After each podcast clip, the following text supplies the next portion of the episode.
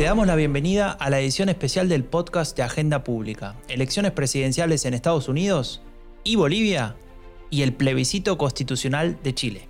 Soy Franco de Ledone.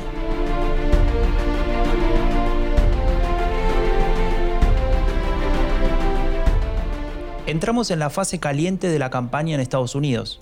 Si bien se suspendió el debate presidencial de esta semana por el contagio de Donald Trump, ya lo sabían, los decibeles no han bajado. Al contrario, Trump continúa con la estrategia de provocación. Tuitea mensajes agresivos contra Biden, celebra mítines políticos sin importarle la pandemia, la distancia, ni lo que digan al respecto. En resumen, parece que el contagio de Trump no ha cambiado mucho el ritmo que llevaba esta campaña. Sin embargo, octubre se ha transformado en un octubre rojo, al menos en el Far West, no solo por Estados Unidos y lo que les contaba antes, sino también en el sur, en el sur de las Américas, y en especial en Bolivia y en Chile. El domingo 18 de octubre habrá elecciones presidenciales en Bolivia, casi un año después de los fallidos comicios de 2019. Una semana más tarde se realizará el plebiscito en Chile. Son dos procesos que en su momento fueron suspendidos y reprogramados por la pandemia. Son dos procesos a los que les ha llegado la hora y para hablar sobre eso estoy con Janina Welp, la coordinadora editorial de Agenda Pública. ¿Cómo estás, Janina? Hola, Franco. Bueno, comencemos, Janina, eh, por Bolivia, para, para tomar uno de los dos casos. ¿Cómo sigue la campaña? ¿Cómo, estamos con el tema de los candidatos? ¿Cuánto nos quedan en carrera? Bueno, Franco, primero sí, eh, enfatizar en esta cuestión del octubre rojo en, el Far West, en nuestro Far West. Eh, eh, definitivamente son elecciones y, procesos de decisión muy candentes los que tenemos entre manos. En el caso de Bolivia, además, coincide con que prácticamente hace un año del primer proceso electoral, que fue el 20 de octubre de 2019.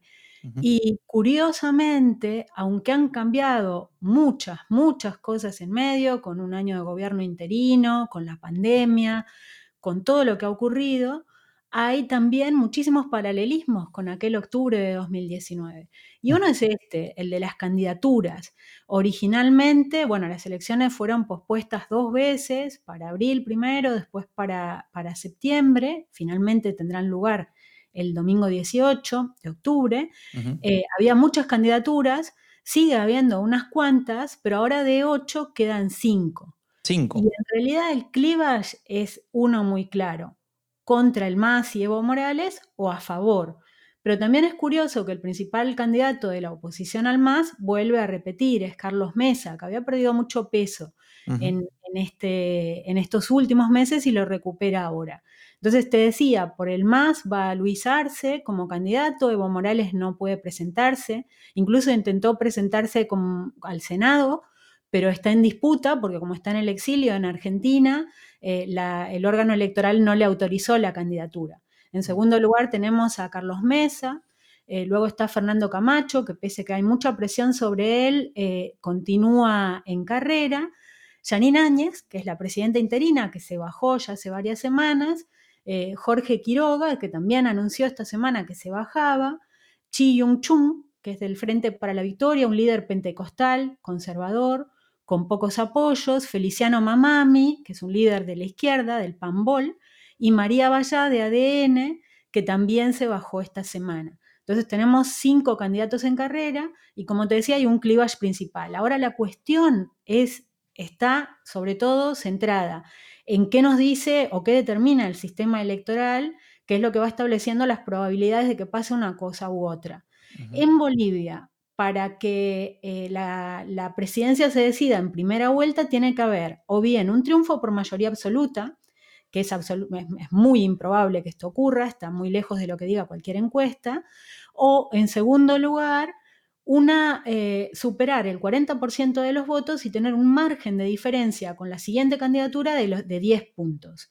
En este momento, el candidato del MAS, Luis Arce, se acerca, dependiendo de las encuestas, a ese 40% y todo está en, esa diferencia de los 10 puntos. Te acabo de comentar que en los últimos semanas y días tres candidaturas se bajaron.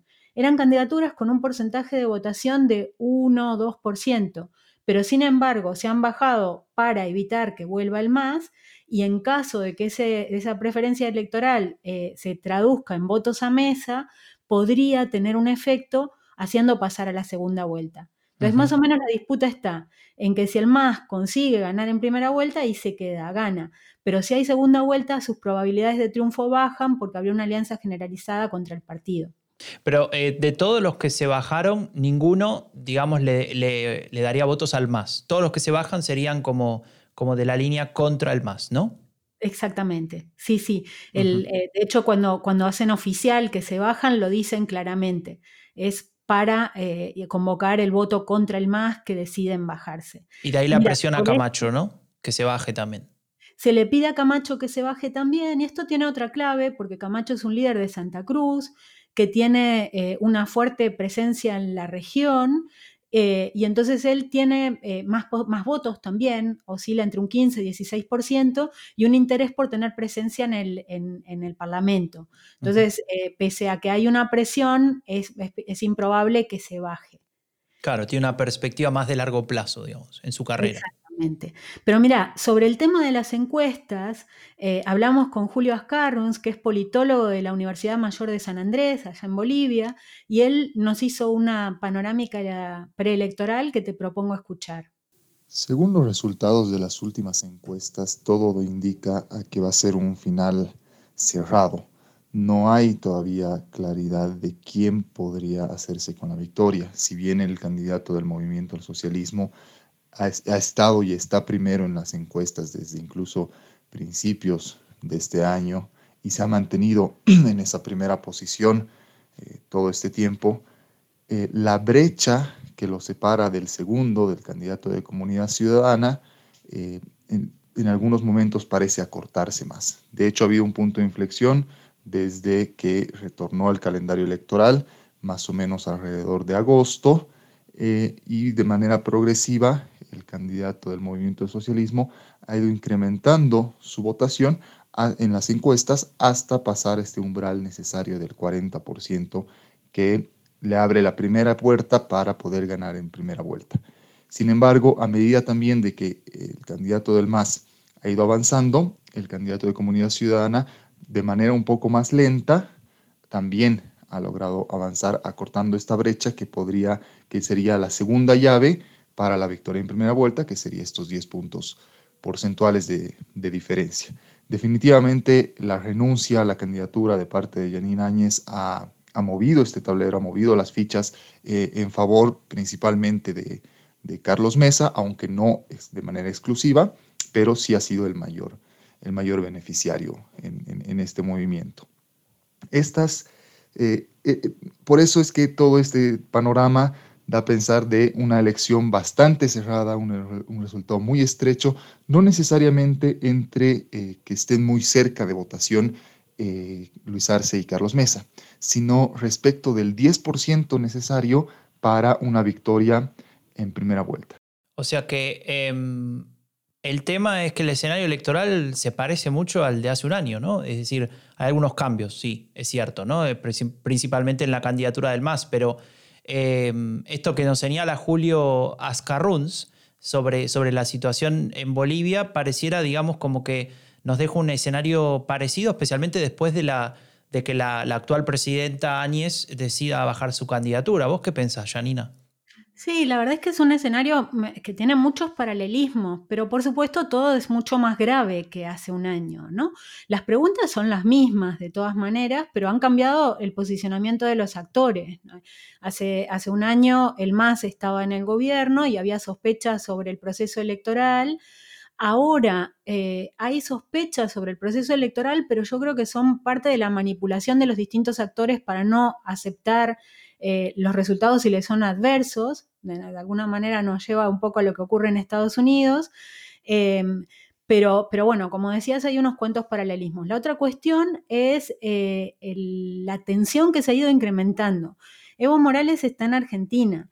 Eh, fue en Argentina que se dirimió la interna para decidir el candidato a la presidencia en Bolivia.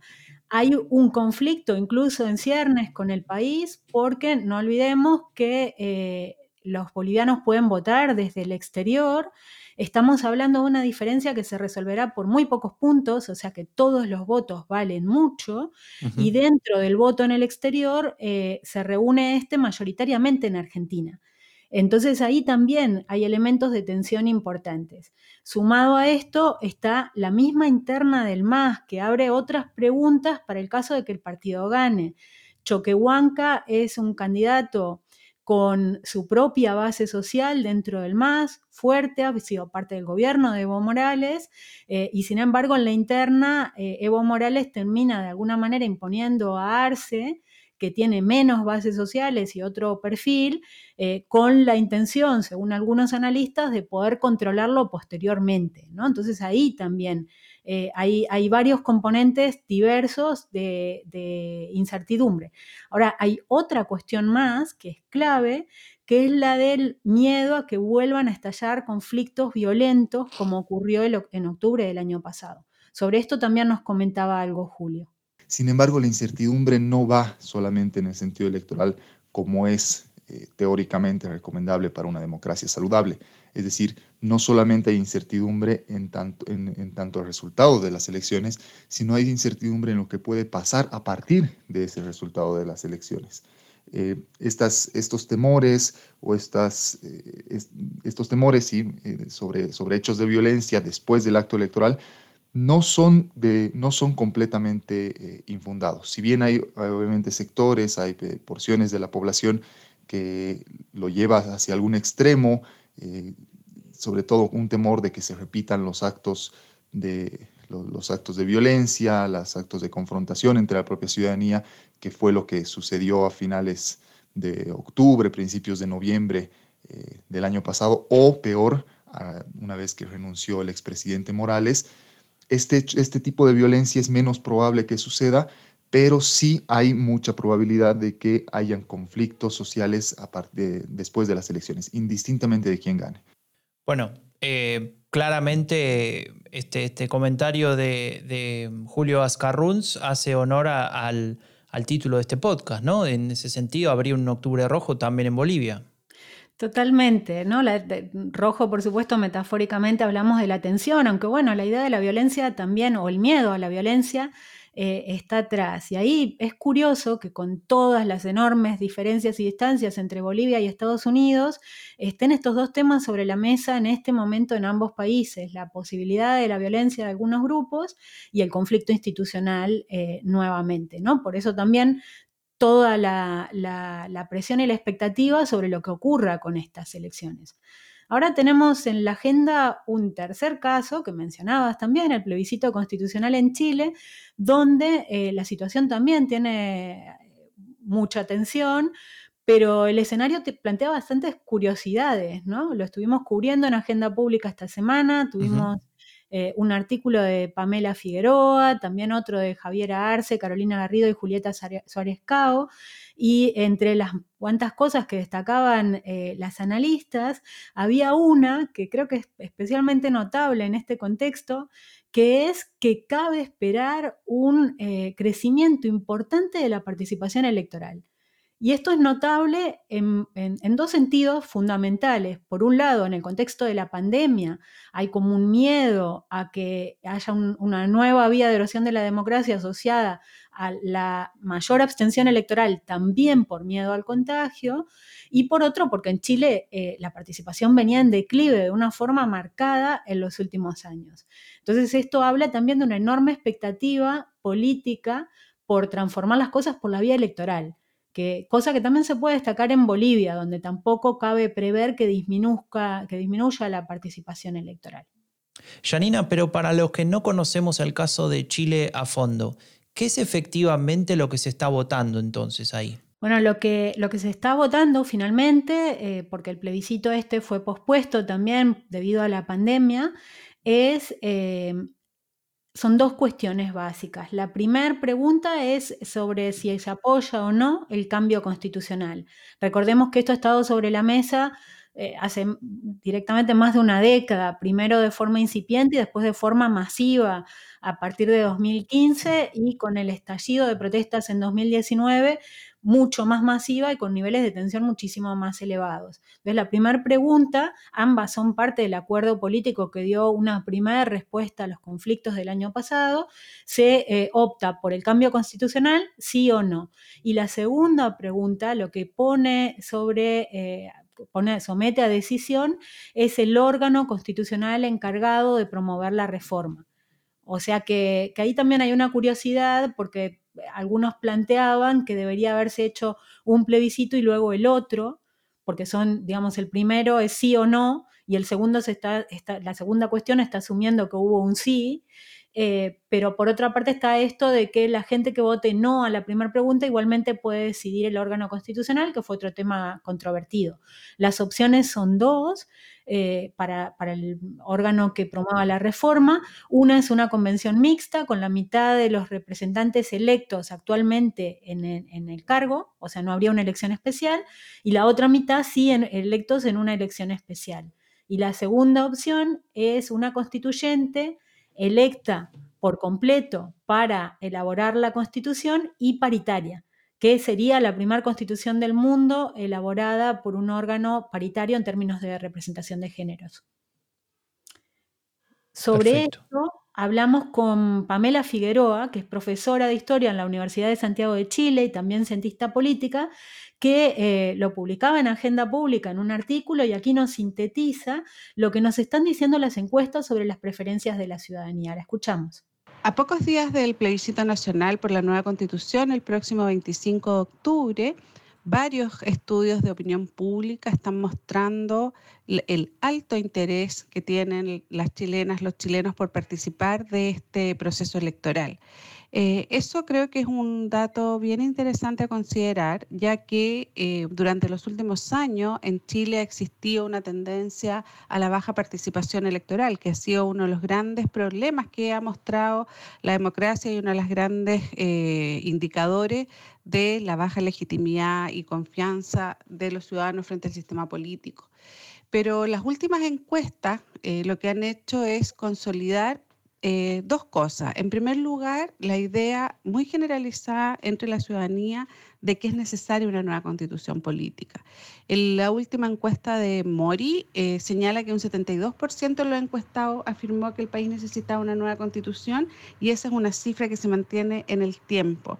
Eh, ya más o menos desde 2014, 2015, durante el gobierno de la presidenta Bachelet, cuando la presidenta Bachelet inicia su, su proceso constituyente, entre un 60 y 70% de las personas también señalaban que era necesaria una nueva constitución. Entonces creo que eso se ha consolidado y eso está muy relacionado a este alto porcentaje eh, de personas que señalan que eh, van a ir a votar. Según la encuesta Mori, 67% de los encuestados dice que vale la pena ir a votar y, un 71% señala que su voto hace la diferencia. Por tanto, sí están valorando las chilenas y chilenos su capacidad de incidir en el cambio a través del voto. Eh, otro estudio de Data Influye dice que un 76% señala que va a ir a votar con toda seguridad, a pesar de la preocupación que existe por el posible contagio de COVID y porque las personas tienen preocupación por el contagio, pero señalan que de todas maneras irán a ir a votar. Bueno, parece que hay mucho interés en, en ser parte ¿no? de este cambio. Exactamente, y eso es notable eh, en sentido positivo porque alimenta eh, o, muestra que hay una confianza en que el proceso electoral, como bien decía Pamela, puede cambiar algo, o sea, este, este plebiscito en este caso. Y por otro lado también, que es algo que ella enfatiza en su artículo, eh, insiste en el divorcio entre las élites políticas y la ciudadanía esta cuestión de que las élites políticas en Chile, como en otras partes, siguen sin entender bien qué es lo que, lo que está ocurriendo. Y en el, en el caso de Chile, las otras autoras, Javiera Arce, Carolina Garrido y Julieta Suárez Cao, lo que hicieron fue analizar los procedimientos que se han establecido para proteger la salud en un contexto de pandemia. Y es bastante controvertido, la verdad, porque por un lado es como que se perdió mucho tiempo, comenzaron a tomarse decisiones tarde y hay algunas que son abiertamente controvertidas, como esta de eh, prohibir votar a quienes sean PCR positivo, o sea, quienes hayan dado positivo en un test de PCR. Y la cuestión es, obviamente, una persona contagiada puede eh, propagar el virus, pero cabía pensar en otras alternativas, ¿no? no, no eh, y luego, para mí siempre hay en esto una cuestión de implementación, ¿no? Digo, ¿cómo, cómo se se controla esto? ¿Qué, qué, se hace? Si media, mucha gente no se ha hecho la PCR, otros se la han hecho, etcétera. Que creo que hay ciertas medidas que eh, en lugar de establecer mecanismos de seguridad complejan mucho, los, complejizan mucho los aspectos burocráticos sin aportar realmente eh, muchas soluciones a los problemas que hay y agravando algunos problemas como en este caso el ejercicio de los derechos políticos. Em, pero bueno, en cualquier caso, eh, lo destacable e ilusionante es esta cuestión de la, de la elevada participación que se espera. Ahora, lo otro también es qué resultado, ¿no? Si, si podemos ver que, por lo que ya contaba Pamela, que la primera pregunta probablemente, con mucha probabilidad, se resuelva a favor del de, eh, cambio constitucional, ¿qué pasa con la segunda? Y sobre eso nos decía lo siguiente. También es importante señalar que en la segunda opción que tienen que, decidir las chilenas y chilenos con respecto al tipo de órgano que va a eh, redactar el texto constitucional, si es una convención eh, eh, constitucional donde todas las personas son electas mediante vota popular o la convención mixta que va a ser una, un 50% de parlamentarios ya en ejercicio y un 50% de personas electas, hay una mayoría de personas que señalan que van a votar em, por la Convención Constitucional. Bueno, ahora que ya hicimos la, o ya tenemos la panorámica de lo que está ocurriendo en Bolivia y en Chile, nos queda Estados Unidos, que también, como decía Franco al empezar este episodio, eh, por un momento pareció que saltaba todo por los aires con el contagio de Trump y ahora más bien se han acelerado las dinámicas pero no parece haber afectado tanto a la campaña como pensamos el primero, el 2 de octubre. Hablamos con Alberto sobre esto, con Alberto López Ortega. ¿Cómo estás, Alberto? ¿Todo bien? Sí, todo muy bien. Encantado de estar con ustedes una semana más. Bueno, bienvenido. Le contamos a, todos los que escucharon el, episodio anterior que, Alberto ya está recuperado, así que lo trajimos de vuelta a, que nos cuente cómo están las cosas en el mercado de predicción, qué nos cuenta eh, el PREDI sobre la situación actual, intención de voto, posibilidades de victoria de, los candidatos. Bueno, pues sí, aquí estamos de vuelta después de mi pequeña fractura de brazo, pero con, ganas de, seguir en la, trama final de, la campaña americana, ¿no? faltan tres semanas. Está claro que es un octubre rojo, ¿eh? totalmente, totalmente. Bueno, eh, el PREDI lo que dice es que es que después de la, como, como ya, ya, ya comentábamos anteriormente, después de la, de la del contagio de, del señor Trump, eh, sufrió una, una, leve pero, pero paulatina caída en la probabilidad de, de, ganar las elecciones, que ya se, ya se, ve, se venía, mm, digamos, paralizando su buena racha después de ese primer debate que fue un poco errático en su, en su performance. Pero claro, eh, lo que ahora vivimos después de, digamos, la primera semana después de su contagio, es una fase de valle en la que se ha ido como suavizando esa caída de Trump y ahora mismo lo que nos encontramos es un escenario de 60-40, 64-26 eh, de, de, probabilidad en la que o Trump eh, hace, hace algo nuevo que pueda sorprender, que, que, que con todo lo que llevamos detrás sería bastante complicado, ¿no? Eh, o, va a ser, o, va a ser, bastante complicado que, que, remonte esta situación. Claro.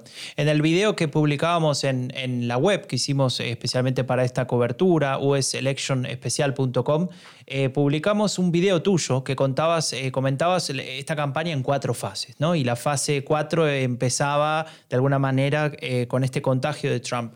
¿Terminó la fase 4 y estamos en fase 5 para vos o, es una continuidad? En mi opinión, seguimos todavía en esa fase, la fase 4. En el sentido en el que, bueno, sí, experimentó en principio un, retroceso importante Trump. Eh, y luego lo que estamos viendo ahora es eso, una, una, una desacelerización de, la, de ese retroceso y ahora estamos en una fase valle en la que, bueno, las cosas están un poco más tranquilas. Eh, Trump eh, no sigue perdiendo pero sí que se ha estabilizado en una cifra bastante preocupante para él. Habrá que ver qué ocurre con ese debate final, que parece que se va a celebrar, y, que, y cuál es la estrategia que lleva el actual presidente para, para darle la vuelta a la última fase de, la campaña. Y Alberto, ¿tenemos novedades con los swing states? ¿Ha cambiado algo? Bueno, Janina, esa es una muy buena pregunta. Eh, los swing states están eh, más candentes que nunca. Por ejemplo, tenemos el caso de Carolina del Norte, en el que digamos que empezó la campaña Trump bastante bien, parecía que, era un estado que se iba, que iba a caer de, su color, de, su lado, pero en la última semana hemos visto como las encuestas han, ido poco a poco dando cifras positivas a Biden. Y hoy por hoy parece que, que salvo sorpresa, será de color azul. Eh, más duda hay sobre lo que puede ocurrir en, los estados que más, eh, digamos, votos electorales reparten, ¿no? que son los estados más clave dentro de los que están en medio ahora mismo. ¿no? Y, en esto, con esto me refiero sobre todo al estado de Texas y al estado de Florida.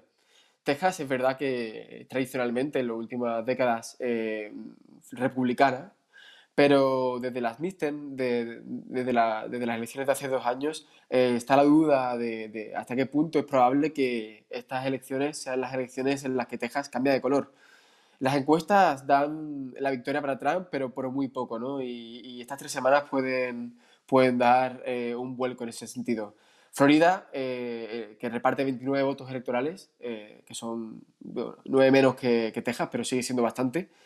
Eh, también está muy en medio. Ahora mismo también parece que, va a ser para, Biden, según las últimas encuestas y también según los datos del, del PREDI, pero, pero realmente yo aconsejaría a todos los interesados en las elecciones americanas en seguir muy en vivo nuestra web eh, para, ver qué ocurre en estos estados tan emocionantes. Muy bien, Alberto, muchas gracias por, la, por el informe tan completo. Eh, como decía Alberto, sigan todo en nuestra web, en Agenda Pública, en uselectionespecial.com. Eh, Janina, entonces, ¿querés eh, hacer un cierre de este octubre rojo con elecciones en Bolivia, Chile y Estados Unidos? De acuerdo, ahí va. Eh, en titulares, en Bolivia, lo que está en juego en este momento es ver si habrá o no segunda vuelta, si el MAS consigue colocar a su candidato o triunfar en primera vuelta, la pregunta que se abre realmente es si lo van a dejar gobernar, si se va a aceptar el resultado. Si hay segunda vuelta, lo probable es que gane Carlos Mesa y ahí la pregunta es si se aceptará también el resultado por parte del MAS y si Mesa sería eventualmente eh, capaz de abrir un proceso de diálogo para pacificar el país. Esto vale en cualquiera de las dos circunstancias.